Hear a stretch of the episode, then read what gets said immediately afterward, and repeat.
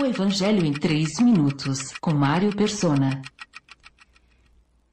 A resposta de Pedro, tu és o Cristo, causava um impacto num judeu para, que, para quem tudo girava em torno da promessa da vinda do Messias, o Cristo libertador. Messias significa escolhido do qual Davi era uma figura. O rei Davi era uma figura a quem Deus disse: Estabelecerei a tua linhagem para sempre e firmarei o teu trono por todas as gerações. Salmo 89, de 3 a 4. Davi era um escolhido que prefigurava Cristo. Os judeus esperavam por um super-homem, um Messias poderoso, guerreiro, libertador. E foi uma decepção escutar Pedro dizer após a morte e ressurreição de Jesus?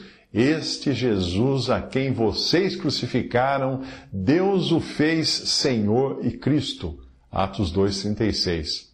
Todavia, Deus estabeleceu em Cristo o seu bom propósito de fazer convergir em Cristo todas as coisas, celestiais ou terrenas, na dispensação da plenitude dos tempos. Efésios 1, de 7 a 8.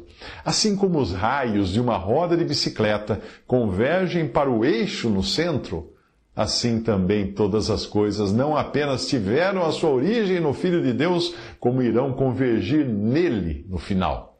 O centro, origem e destino de todas as coisas é Cristo.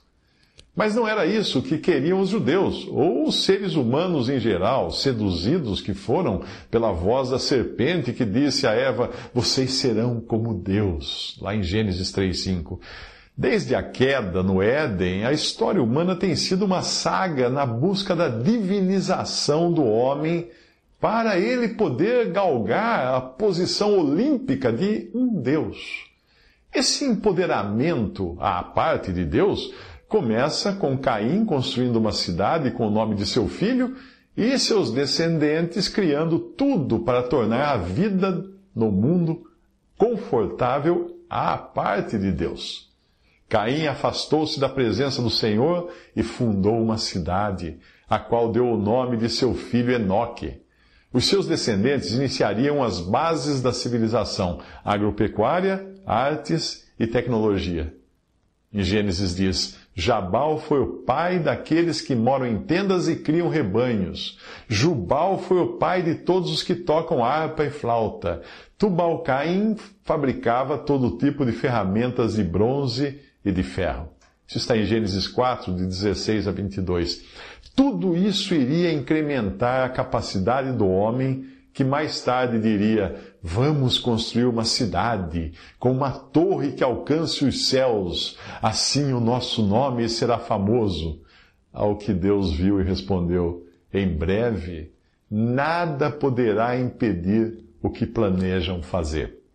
Gênesis 11, de 4 a 6. A saga dos seres humanos que o apóstolo Paulo diz que trocaram a glória do Deus imortal por imagens feitas segundo a semelhança do homem mortal, lá em Romanos 1:23, essa saga continua ainda hoje e almeja criar uma segunda geração, um homem 2.0, um lendário Prometeu.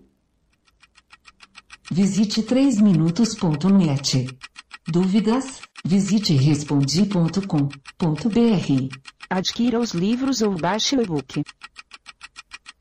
Também para Android e iPhone.